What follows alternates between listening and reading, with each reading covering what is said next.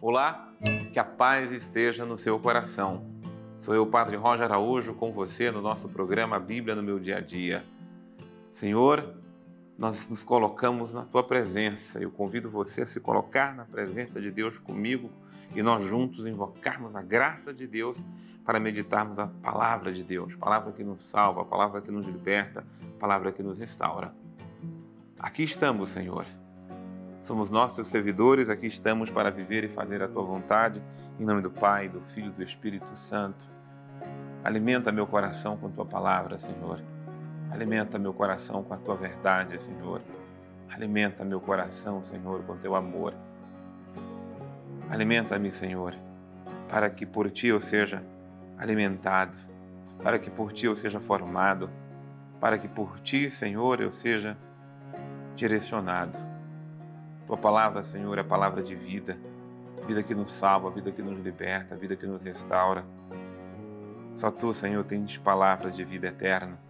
É a tua palavra, Senhor, que eu quero viver.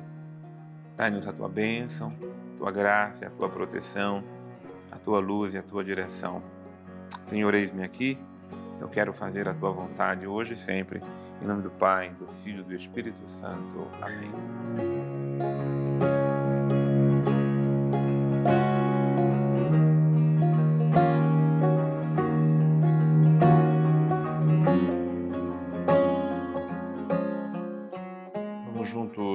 Meditar a palavra de Deus em nosso coração e deixar que a palavra de Deus seja luz para a nossa vida, luz a nos libertar, luz a nos direcionar, luz a nos encaminhar.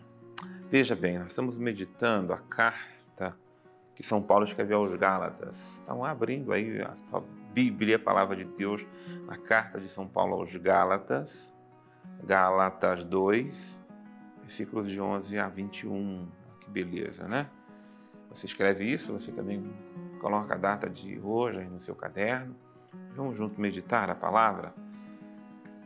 Gálatas 2, de 11 a 21. E você veja que diz o seguinte. Mas quando Cefas, sabe, essa carta, eu só quero retomar que essa carta que Paulo escreveu aos Gálatas, esses primeiros capítulos, sobretudo 1 e 2, ele está todo, Paulo retomando, né? Toda uma narrativa como ele recebeu o Evangelho, de como o Evangelho chegou no seu coração, de como ele se relacionou com a igreja e de que forma ele foi viver a missão que Deus confiou a ele, sobretudo a missão de pregar o Evangelho aos pagãos. Mas quando Cefas chegou a Antioquia, opus abertamente, opus-me a ele abertamente, pois merecia censura. Com efeito, antes que chegassem alguns junto de Tiago, ele tomava refeição com os não-judeus. Mas depois que eles chegaram, Cefas começou a esquivar-se e afastar-se por medo da por medo dos da circuncisão. E os demais judeus acompanharam-no nessa dissimulação. Quero até circular essa palavra de dissimulação, já volto a falar sobre ela. A ponto de até Barnabé se deixar arrastar pela hipocrisia deles. Quando vi que não estavam procedendo direito, de acordo com a verdade do Evangelho, eu disse a Cefas, diante de todos: Se tu, que és judeu, vive como gentil e não como judeu, como podes obrigar os gentios a viverem como judeus? Se tu, que és judeu, vive como gentil e não como judeu, como é que pode agora obrigar os gentios a viverem como judeus? Bom, esse, esses primeiros versículos aqui que estamos meditando hoje, versículo 11, versículo 12, até esse 14 mesmo, a gente está vendo como Paulo foi correção na vida de Pedro. Pedro antecede Paulo no conhecimento do Evangelho, na relação com o Evangelho, Pedro era discípulo direto de Cristo, conviveu, morou com Jesus. Paulo foi conquistado depois. Mas isso não tira de Paulo o dever e a obrigação de corrigir Pedro. Como Paulo está nos ensinando o quanto devemos primeiro ser humildes, aceitar sermos corrigidos. e o quanto é importante corrigirmos uns aos outros. E aqui tem dois pontos fundamentais. De onde vem a correção? Né? É, é da vida, do, não é que a vida de Pedro seja dissimulada, de forma alguma. Pedro era um apóstolo muito autêntico do Senhor.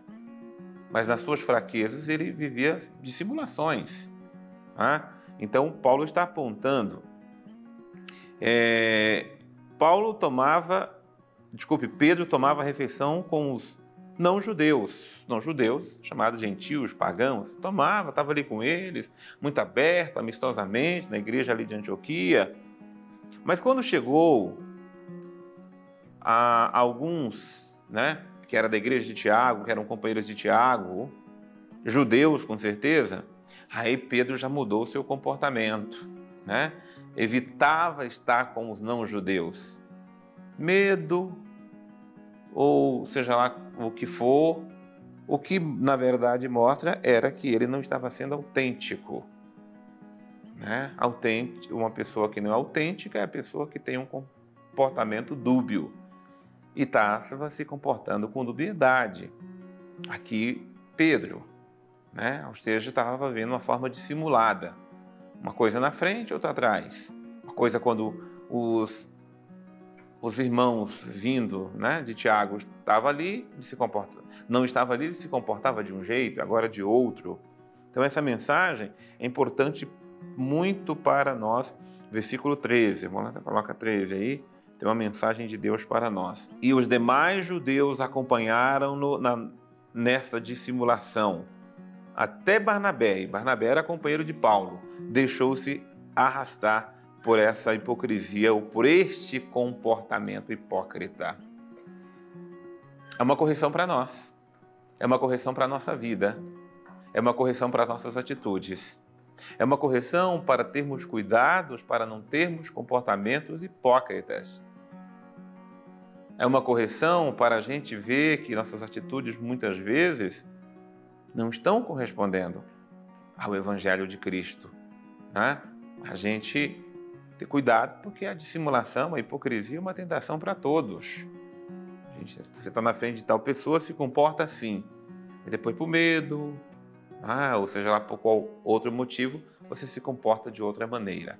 Paulo está aqui corrigindo Pedro. Que Deus nos corrija.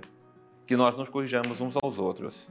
A correção fraterna, né? o falar, o ter a caridade, é, na verdade, exercer uma bondade para com o outro, sabermos corrigirmos uns aos outros.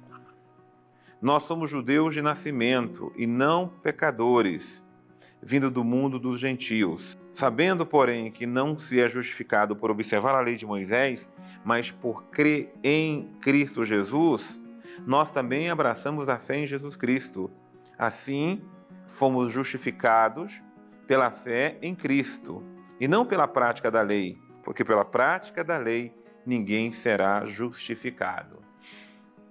Paulo está mostrando aqui, marque aqui para nós, aqui é um princípio fundamental, tá? Versículo 16. Ninguém é justificado pela fé. Aliás, nós somos justificados pela fé, mas ninguém é justificado pela prática da lei. A lei não é que justifica. A, a, é importante isso, porque primeiro veio na, na, formação judaica a lei, porque era um povo sem lei. Então você precisa. Né? Então você imagina que numa casa, a primeira coisa que os pais ensinam para os seus filhos é as regras da vida, da condução de uma casa, de uma família. Porque uma criança não nasce com leis. A gente não nasceu com leis, a gente vai aprendendo elas para bem direcionar a vida. Então também assim foi pedagogicamente o povo formado, formado na lei. Mas a lei não é a lei que nos salva. Se numa família o que salva, a lei tem sua importância, mas o que salva é amor, no segmento o que nos salva é a fé em Cristo Jesus, não é a lei. Aqui não confunda, tá? Com leis de trânsito. Não confunda que temos que deixar de fato as leis de Deus de lado, ao contrário. Temos até que abraçar, mas abraçar a partir da fé, a vivência, porque a, os mandamentos, as leis de Deus são meios para nos santificarmos, para nos formarmos. Mas não é esta prática que nos salva, elas não podem ser deixadas de lado. Mas o que nos salva foi Jesus ter morrido na cruz por nós, porque ele morreu por todos nós. Não é praticarmos aquilo que a lei muitas vezes pediu para os nossos antigos, sacrificar animais. Não, não precisamos mais dessa interpretação da lei ou dessa vivência da lei. Precisamos viver a lei de Deus, o mandamento de Deus, mas ter a convicção de que quem nos salva é nosso Senhor e Salvador Jesus Cristo. Vamos chamar o Padre Antônio Xavier conosco aqui. Hoje nós estamos estudando alguns versículos muito interessantes da carta aos Gálatas que diz respeito àquele encontro, aquele choque de Pedro e de Paulo ali na cidade de Antioquia. Na verdade, o choque mesmo foi só de Paulo, né? Se teve alguma coisa de Pedro, não está conservada nessa carta. Mas Paulo faz questão de lembrar uma coisa muito interessante e útil para a gente. Pedro, enquanto estava só com aqueles que eram cristãos de origem judaica, agia de maneira bem tranquila, né? Quando estava só com aqueles de origem pagã, agia de maneira tranquila também, mas quando ele estava junto com os pagãos, que é o que acontece em Antioquia, e chegaram então os judeus, Pedro começou a dissimular, a mudar um pouco o seu jeito, o que Paulo vai chamar aqui de hipocrisia, um fingimento, porque na verdade Pedro sabia que não era necessário agir daquele jeito, mas agiu assim para se proteger das críticas. Vejam só como é que é complicado, né? Todo lugar que existe polarização, confronto, essas coisas, que é natural da igreja nascente, os judeus que se tornam cristãos, que querem conservar costumes judaicos, os pagãos que se tornam cristãos, que não vêem sentido nenhum no costume, nos costumes judaicos, porque agora somos cristãos, né? E é essa ala que depois vai terminar por ganhar. Mas todo esse meio que gerava essas contendas, essas coisas assim, gera sempre uma dificuldade para que a gente possa administrar. Aqui, Pedro não deu o bom exemplo, porque Pedro tentou ficar de boa com todo mundo. Isso daqui não funcionou e a crítica de Paulo é exatamente essa. O que Pedro está fazendo não é só um erro, Pedro está reforçando a consciência dos judeus mais rigorosos, né? os cristãos de origem judaica que eram muito mais rigorosos, de que realmente deveria se agir dessa forma. A atitude de Pedro ela terminava ali por consolidar a consciência dos outros num, num sinal que era errado. E por causa disso, Paulo vai lá e se choca com ele publicamente, e depois desse choque, Pedro também vai mudar o seu jeito de agir. Vejam, coragem, respeito, mas ao mesmo tempo autenticidade é a palavra que volta nesse capítulo. Né? A gente deve ser na frente dos outros aquilo que a gente é quando está sozinho também, né? ou o contrário, né? quando estamos sozinhos, sermos a mesma coisa que somos quando estamos diante dos outros. Lembrando desse jeito que a nós a maturidade nos leva a assumir as nossas posições, o nosso jeito de ver, que não nos dá o direito de agredir ninguém, né? Mas nos dá a responsabilidade de conversarmos, de mostrarmos, inclusive, para as pessoas qual é o fundamento da nossa fé, o fundamento da nossa vida, das nossas ideias.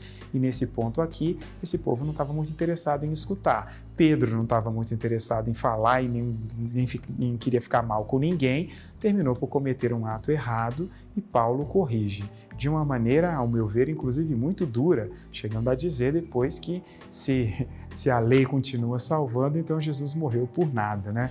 Eu tenho sempre a sensação, quando eu leio esses versículos, daquele galo cantando de novo lá na orelha de, Paulo, de Pedro.